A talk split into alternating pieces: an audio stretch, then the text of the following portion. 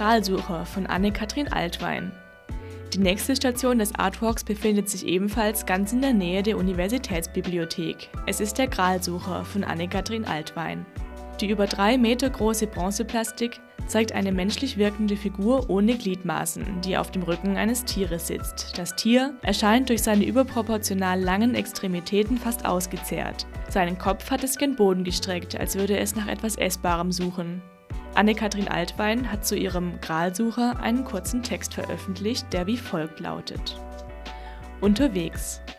Einer ist schon lange reitend unterwegs, vielleicht seit vielen hundert Jahren. Seine Beine sind schon nicht mehr erkennbar, die Hand ist weg, sie scheint dem Stab verwachsen. Einst war er ausgezogen, den heiligen Schatz zu finden. Das Tier ist ein Geschöpf mit Blick fürs Detail, für das Essbare am Wegesrand. Es weist auch Merkmale eines Schwans und einer Frau auf. Bewaffnet, mit dem Stab verwachsen, ziehen beide weiter, immer Ausschau haltend nach dem Schatz. Sie sind unverdrossen, hoffnungsfroh und verstohlen hilflos.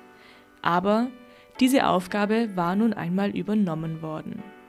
Altweins Text zum Gralsucher bietet dabei einen großen Interpretationsspielraum. So kann die Skulptur beispielsweise für die jahrtausendalte Zweckgemeinschaft von Mensch und Tier stehen, die die Zeit überdauert hat. Gleichzeitig fragt der Gralsucher aber auch nach der Sinnhaftigkeit der Existenz und der Suche nach Glück und Seelenheil, für die die Sage des heiligen Grals steht. Dass Mensch und Tier auf ihrer Suche, Zitat, verstohlen hilflos sind, zeigt, dass diese Suche wohl erfolglos bleiben wird und bisher erfolglos war. Daher wirken Reiter und Tier wohl so verwachsen und ausgezehrt.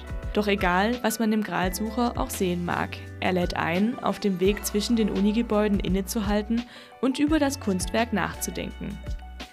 Weiter geht es zum Turm mit allseitiger Ausstrahlung, zu finden beim Kupferbau Hölderlinstraße 5.